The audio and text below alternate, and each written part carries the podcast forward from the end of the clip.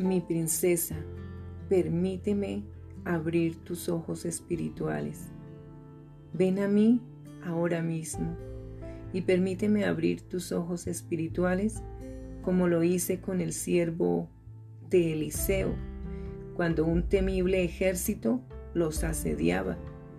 Con esos ojos espirituales él pudo ver las huestes de mis guerreros celestiales y los carros de fuego que estaban allí para protegerlo.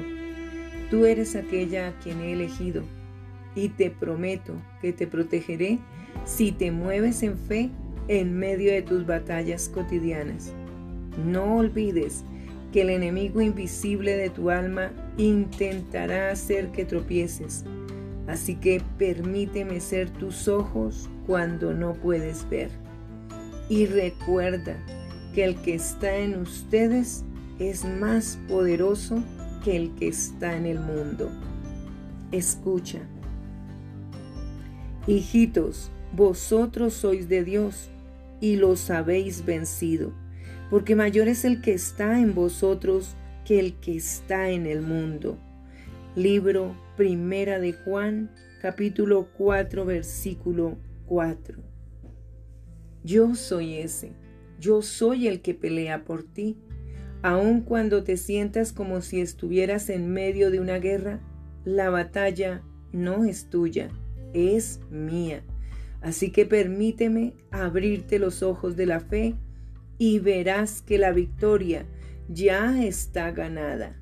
Con amor, tu Rey y el que te da la vista, Jesucristo. Escucha. Por lo demás, hermanos míos, fortaleceos en el Señor y en el poder de su fuerza. Vestíos de toda la armadura de Dios para que podáis estar firmes contra las acechanzas del diablo. Porque no tenemos lucha contra carne y, y sangre, sino contra principados, contra potestades, contra los gobernadores de las tinieblas de este siglo, contra huestes espirituales de maldad en las regiones celestes. Por tanto, tomad toda la armadura de Dios para que podáis resistir en el día malo y habiendo acabado todo, estar firmes.